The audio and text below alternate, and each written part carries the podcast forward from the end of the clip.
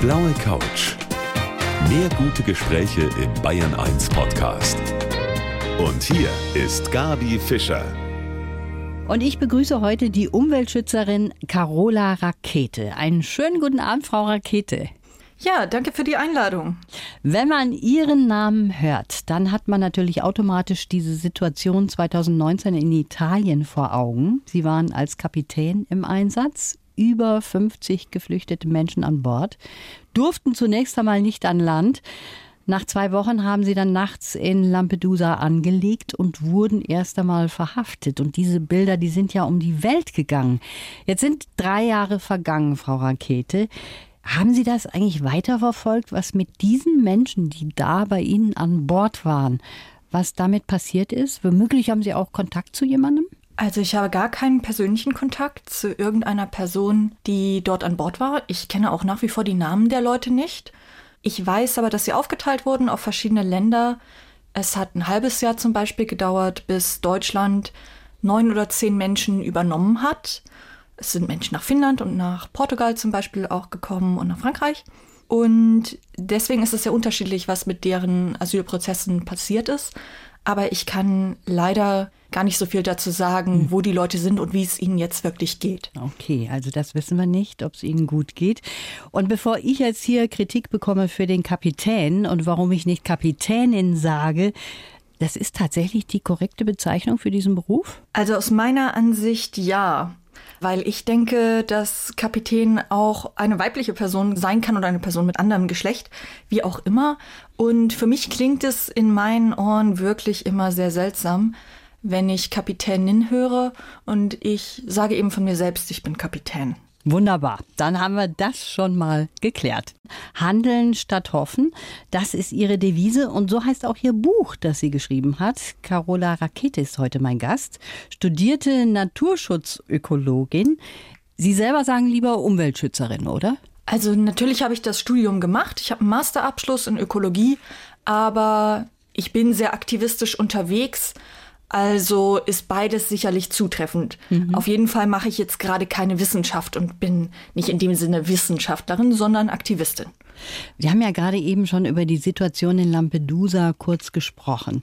Wie ist das eigentlich dazu gekommen, dass Sie als Kapitän jetzt von dem Seenotrettungsboot Sea-Watch 3 unterwegs waren? Hatten Sie Erfahrung auf so einem Boot? Tatsächlich ist der Kontakt zustande gekommen über eine Bekannte von Greenpeace. Es gibt sehr viele Leute, die in der Seenotrettung aktiv sind, die auch bei Umweltschutzorganisationen aktiv waren oder noch sind. Und diese hatte mir dann irgendwann halt mal gesagt, dass sehr dringend einfach Leute gesucht werden, die die entsprechenden Zertifikate haben und auf diesem Weg bin ich dann als Freiwillige zur Organisation Sea-Watch gestoßen. Sie beschreiben ja die Situation in 2019 nochmal sehr eindrücklich in Ihrem Buch.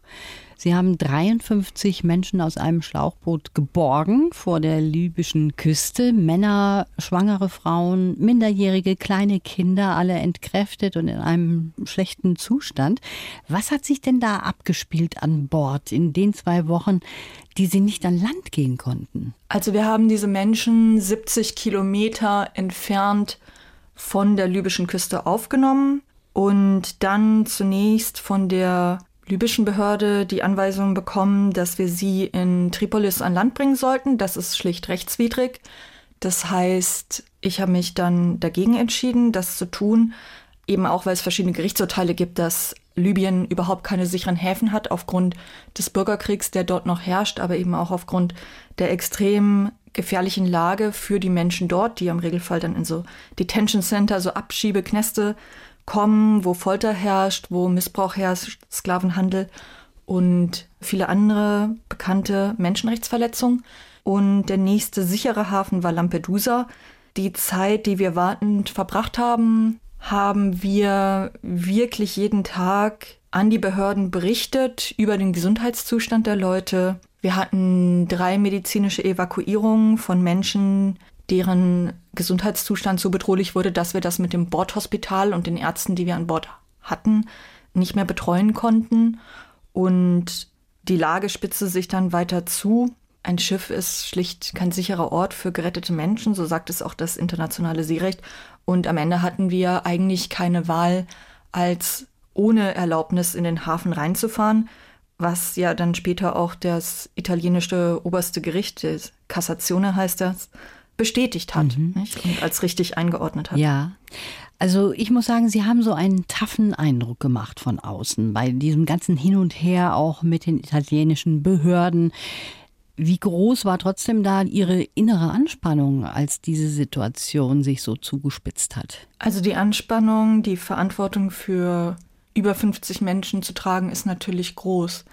Insbesondere, weil es manchmal mit den medizinischen Evakuierungen sehr schnell gehen muss und es auf der anderen Seite auch einfach ärgerlich und dramatisch und vor allem auch juristisch falsch ist, dass wir zwei Wochen draußen warten müssen, nur damit diese Leute eben in Sicherheit können. Also wenn wir uns nochmal vorstellen, da wäre jetzt eine Yacht irgendwie in Frankreich losgefahren mit einer vermutlich weißen Familie drauf und die wären dann in Seenot geraten, die würde niemand retten und dann müsste man zwei Wochen warten. Mhm. Die Leute haben ja automatisch ein Anrecht darauf, dass sie in Sicherheit gebracht werden. Es ist wirklich illegal im Prinzip, was die italienische Regierung dort gemacht hat und was aber auch der holländische Staat als Flaggenstaat des Schiffes dort getan hat, weil die letztlich ihrer Pflicht, diese Seenotrettung möglich zu machen, nicht nachgekommen sind. Mhm. Sie haben, wie gesagt, sehr tough dann nach zwei Wochen entschieden, in den Hafen von Lampedusa einzufahren. Das war auch richtig. Das hat auch im Nachhinein eine Richterin festgestellt noch. Viel Presse war da schon vor Ort und auch einige, die sie beschimpft haben als Menschenhändlerin. Sie hatten gerade diese Menschen gerettet und dann werden sie mit sowas konfrontiert. Was hatten Sie da für Gefühle? Naja, meine Sorge in dem Moment ist, was mit den Menschen passiert, die ich noch an Deck hatte. Was andere Leute darüber urteilen und wie sie das sehen, war mir in dem Moment nicht besonders wichtig. Jetzt würde mich schon mal interessieren, hatten Sie denn überhaupt in diesen zwei Wochen, wo es spitz auf Knopf ging, irgendeinen Kontakt zu irgendeiner deutschen offiziellen Seite? Die Organisation hatte sicher Kontakte zum Außenministerium zum Beispiel, zum Innenministerium. Ich persönlich hatte die nicht. Und es war ja seit dem zweiten Tag der Rettung klar, nach der Rettung, dass es Städte geben würde, die die Leute gerne aufnehmen wollten, die bereit waren, sogar Busse nach Sizilien zu schicken und dass das Ganze blockiert wurde, insbesondere durch das deutsche Innenministerium von Herrn Seehofer und natürlich auch durch das Innenministerium in Italien. Also so war zunächst einmal die Situation und das hört sich genauso an, dass Sie keine Hilfe hatten von deutscher Seite. So kann man das feststellen, oder? Also es gab sehr viele Hilfsangebote deutscher Städte und deutscher Kommunen, mhm. aber wie immer die Blockade durch das Innenministerium, und das ist ja auch etwas, was sich bis heute hindurchzieht, jedes Mal, wenn Hilfsangebote gemacht werden von Städten oder auch von Landesregierungen wie Thüringen oder Berlin, die zum Beispiel Menschen aus Moria, nachdem das Lager abgebrannt war, aufnehmen wollten, dann ist es immer und immer und immer wieder das Bundesinnenministerium, was sich dagegen stellt. Das heißt aber gleichzeitig nicht, dass es nicht viele hilfsbereite Menschen und Initiativen in Deutschland gäbe, die das unterstützen und die eigentlich bereit sind, geflüchtete Menschen aufzunehmen. Eigentlich wollte sie Pilotin werden, mein Gast heute, die Umweltschützerin Carola Rakete. Das überrascht mich jetzt ein bisschen, Frau Rakete. War das in frühen Kindertagen oder wie ist dieser Wunsch zustande gekommen? Naja, ich war als Kind sehr beeinflusst von meinem Vater, der ja bei der Bundeswehr war, zwölf Jahre lang und später in der Rüstungsindustrie gearbeitet hat. Da liefen bei uns halt viele solche Filme und Serien zu Hause. Oder ich habe Star Trek geguckt mit meinen Eltern. Mhm. Äh, zum Beispiel fand ich toll Captain Janeway von der Voyager. Das hat mich beeinflusst und das fand ich spannend. Ich dachte, das ist aufregend, Pilot zu sein. Aber später habe ich mir das anders überlegt. Und Sie waren aber auch als Kind schon sehr interessiert an der Natur, sind auf Bäumen rumgeklettert und das hat Ihr Selbstvertrauen auch gestärkt? Ja, also insbesondere meine Mutter wurde teilweise von Nachbarn oder von Freundinnen dafür kritisiert, dass sie mir immer erlaubt hat, auf alle Bäume draufzuklettern. Und glücklicherweise war meine Mutter nicht übervorsichtig. Bin da sehr dankbar dafür, dass sie sehr viele Dinge erlaubt hat und ja, weder mir noch meiner Schwester viele Vorschriften in diese Richtung gemacht hat und immer sehr viel Vertrauen hatte, dass das wohl schon gut gehen wird und dass das eben das ist, was Kinder auch machen. Das ist schön, da wird man auch selbstbewusst. Dann kommen wir jetzt zum Lebenslauf. Wenn Sie dem bitte mal vorlesen, Frau Rakete. Mein Name ist Carola Rakete und ich bin viel mehr als der Kapitän, der gegen den Willen des italienischen Innenministers in den Hafen von Lampedusa gefahren ist. Schon als Kind war ich gern in der Natur. Ich kletterte auf hohe Bäume und niemand hielt mich davon ab. Ich bin völlig normal aufgewachsen. Meine Eltern waren keine Aktivisten. Einige Jahre liebte ich Computerspiele. Zur Nautik kam ich durch Zufall. Nie bin ich wirklich gern zur See gefahren. Allerdings schenkte mir der Beruf auch meine schönsten Momente. Mit dem Forschungsschiff konnte ich viele Male zum Nordpol fahren. Dort erlebte ich nicht nur die Schönheit der Natur, sondern auch die Dramatik des Klimawandels. Seitdem bin ich überzeugt, wir alle müssen etwas tun. Unser Leben muss sich verändern, damit Leben auf der Erde weiter möglich ist. Und sind Sie im Grunde genommen einverstanden damit? Ja, bis auf ein kleines Detail, dass ich nur ein einziges Mal wirklich am Nordpol war, aber viele Male in der Antarktis, acht Mal in der Antarktis. Aber das ist ja letztlich eine Nebensache, ist alles im Polargebiet. Sie sagen, Sie sind zur Nautik durch Zufall gekommen, haben aber dadurch auch Ihre schönsten Momente erlebt. Also Beispiel mit dem Forschungsschiff Polarstern zum Nordpol. Ihre erste Fahrt ist eine Ihrer wichtigsten Erfahrungen in Ihrem Leben? Auf jeden Fall. Also ich hatte vor zehn Jahren gerade meinen Berufsabschluss gemacht und hatte die fantastische Möglichkeit, direkt auf der ersten Reise bis zum Nordpol zu fahren.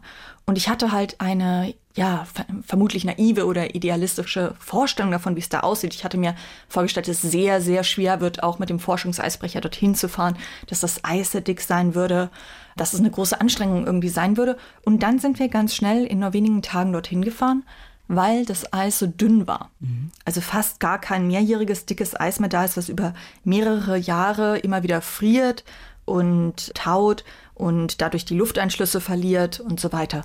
Und wir hatten viele Wissenschaftler an Bord, die zum Beispiel Meereisphysiker oder Ozeanographen waren, die gesagt haben, seit 20 oder 30 Jahren fahren wir schon hier hin und machen immer unsere Forschung und wir haben ganz klare Messergebnisse und schreiben wir dann in die Berichte, was los ist, leiten die weiter an die Politik und es passiert nichts. Und das ist so ein Moment, den ich nicht vergessen habe, wie frustriert diese Wissenschaftler und Wissenschaftlerinnen waren, die schon über Jahre und Dekaden, wirklich über Dekaden berichtet hatten und deren Forschung zu nichts geführt hatte.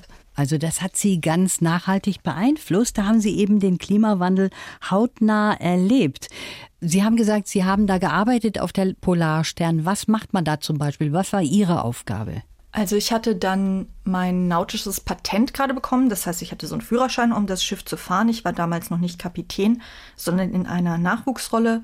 Das heißt, acht Stunden am Tag habe ich auf der Brücke gestanden und das Schiff gesteuert. Und ansonsten war ich zuständig für Sicherheit, zum Beispiel Brandschutzanlagen zu kontrollieren oder die Rettungsboote, Trainings mit Leuten zu machen und ähnliche Dinge. Aber hauptsächlich steht man eben auf der Brücke und unterstützt, also fährt das Schiff an die mhm. verschiedenen Stationen, wo es hin soll, wo die Wissenschaftler was messen wollen. Und dann unterstützt man die eben darin, dass Fischereinetze vielleicht ausgesetzt werden oder dass Bodenproben genommen werden oder Wasserproben. Sie haben jetzt auch vorgelesen in dem Lebenslauf, dass Ihre Eltern keine Aktivisten sind. Werden Sie aber von denen unterstützt? Also sicher unterstützen meine Eltern, was ich tue, obwohl sie durchaus manchmal anderer Ansicht sind. Meine Mutter unterstützt sicher sehr stark, was ich tue. Sie arbeitet allerdings auch in der straffälligen Hilfe zum Beispiel. Und äh, das ist auch ein Thema, wo man sehr viel Kritik bekommt, zum Beispiel. Und haben die sich auch schon mal Sorgen um Sie gemacht? Beispielsweise, als Sie da in dieser brenzligen Situation auch waren vor Lampedusa? Ehrlich gesagt habe ich das nicht gefragt. Ich hatte nicht den Eindruck, dass meine Eltern sich große Sorgen gemacht haben. Ich weiß, dass meine Mutter sich vielleicht gelegentlich mal Sorgen macht, wenn ich wieder zehn Tage alleine mit meinem Zelt irgendwo wandern gehe. Mhm. Aber ich meine, das ist die Gefahr jeder Bergtour, nicht? Also das ist an sich natürlich auch nichts Neues, dass es da eine gewisse Gefahr gibt. So kann man es auch sehen. In Ihrer Laufbahn waren Sie auch immer wieder mal nautische Offizierin auf Kreuzfahrtschiffen. Auf ganz normalen Kreuzfahrtschiffen? Ich war nautische Offizierin auf sogenannten Expeditionsschiffen. Das mhm. sind Schiffe, die haben dann im Regelfall nur 100 Leute dabei und haben keine Bar oder keine Disco oder irgendwie sowas an Bord, sondern das sind Schiffe, wo man mit den Leuten ganz viele Ausflüge in die Natur macht.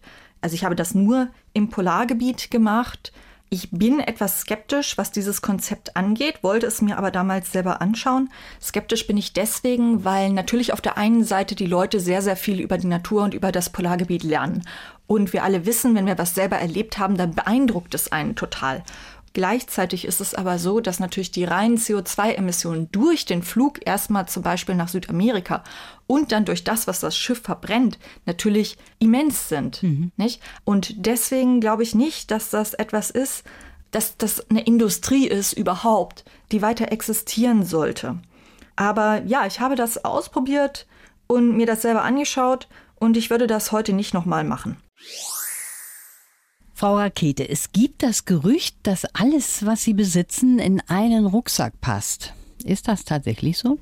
Also ich denke, das ist halbrichtig. Ich lebe seit zehn Jahren aus dem Rucksack. Ich habe keinen festen Wohnort. Ich habe eine Meldeadresse natürlich. Aber im Regelfall habe ich nur das dabei, was in einen 55 Liter Rucksack passt. Das heißt, ich habe nicht so viel Auswahl bei meiner Bekleidung und außer meinem Computer, meiner Elektronik und meinem Schlafsack eigentlich nicht viel dabei. Aber ich habe natürlich zum Beispiel sowas wie Bücher oder so bei meinen Eltern zu Hause noch im Haus gelagert. Also ich habe noch mehr Gegenstände, die bei meinen Eltern einfach sind. Mhm.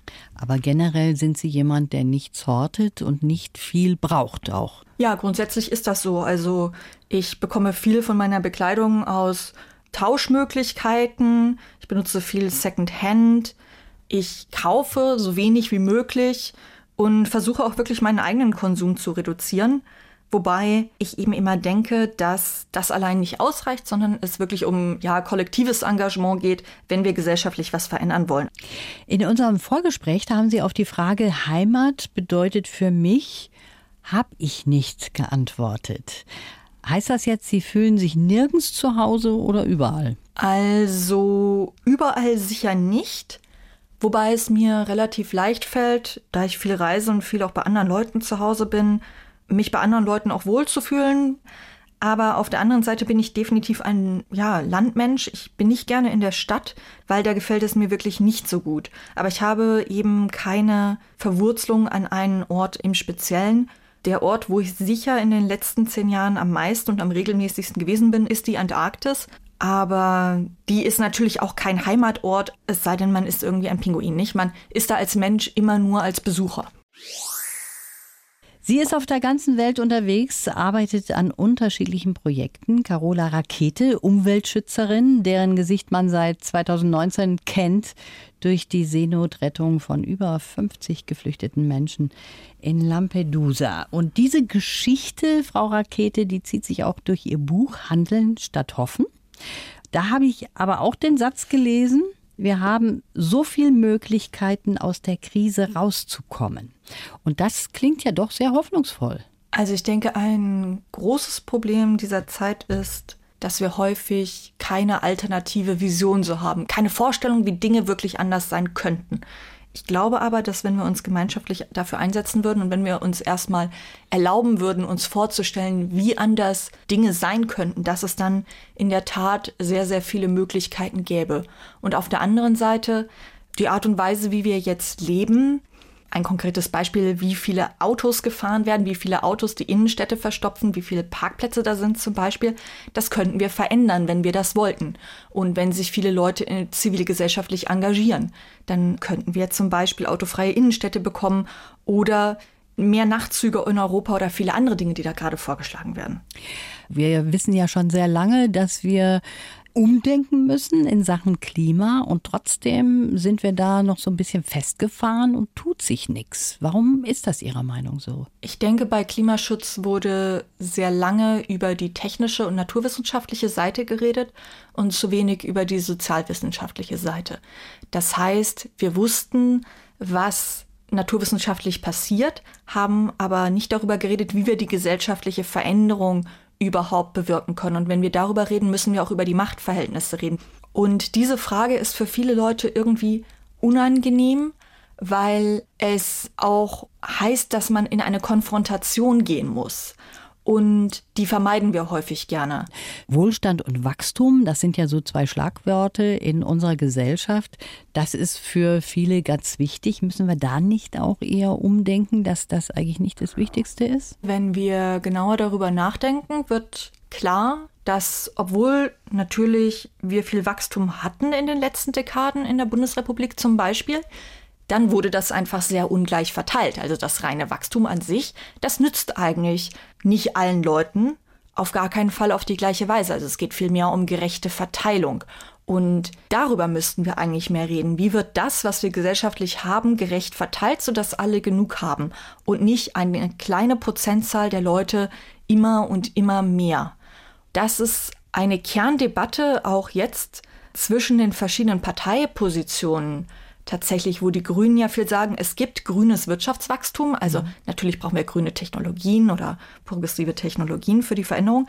Aber umgekehrt es natürlich so ist, dass wir wissenschaftlich wissen, dass sich das Bruttoinlandsprodukt nicht abkoppeln lässt von der Ressourcennutzung. Das heißt, auch grüne Technologien verbrauchen Ressourcen. Letztlich, wenn wir die Grenzen unseres Planeten nicht überschreiten wollen, dann müssen wir weniger verbrauchen. Und das heißt, wir müssen irgendwie ein Wirtschaftssystem finden, was unabhängig ist vom Wachstum.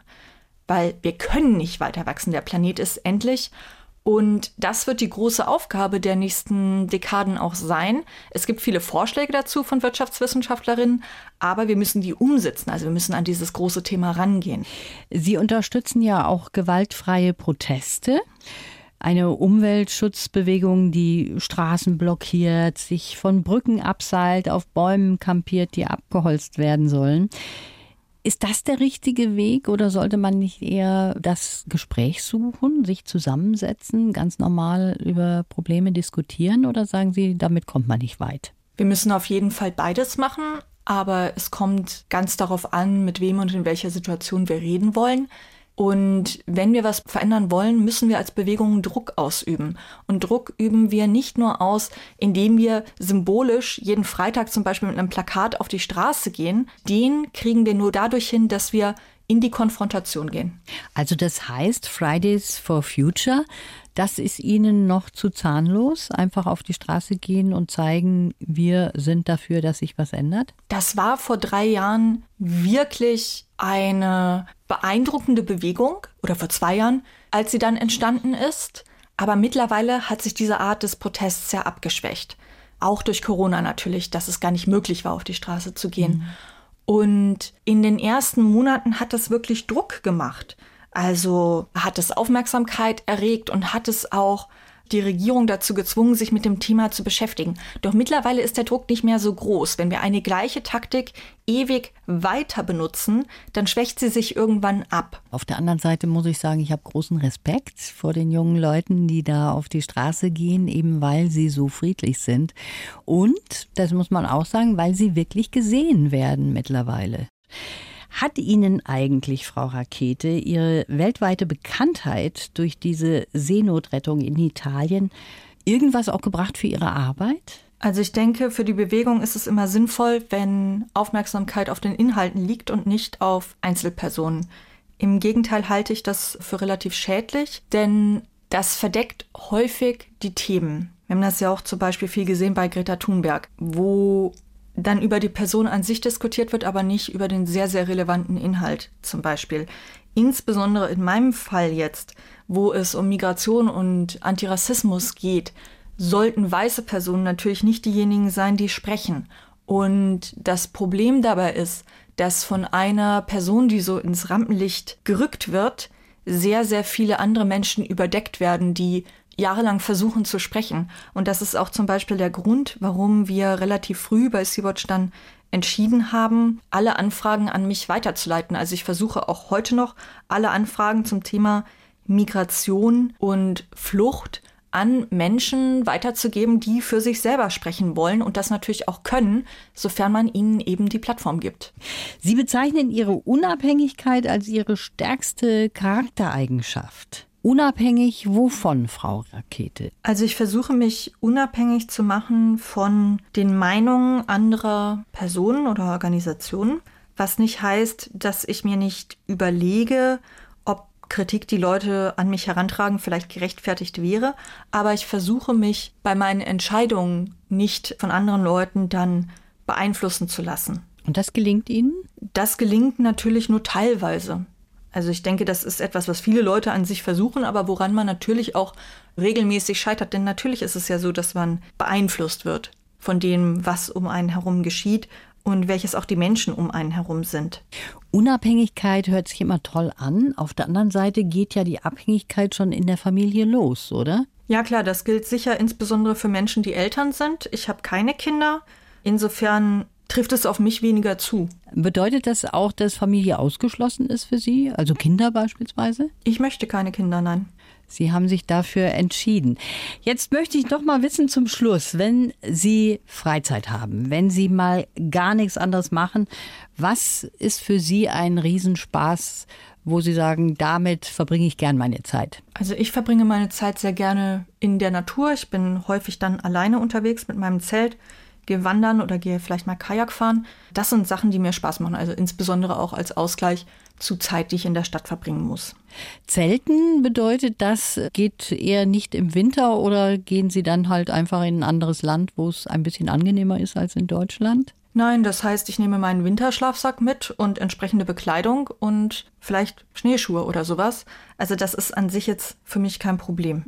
Sind Sie ein Mensch, der gut auch alleine sein kann? Grundsätzlich ja, allerdings natürlich bis zu einem gewissen Limit. Also wenn Sie zwei Wochen mal auf Tour sind, dann geht das wunderbar für Sie, auch mal ganz alleine zu sein? Ja, also ich war zum Beispiel letztes Jahr zwölf Tage unterwegs, alleine wandern und danach ist es natürlich schön, wenn man dann mal wieder ein paar Leute sehen kann und sich unterhalten kann.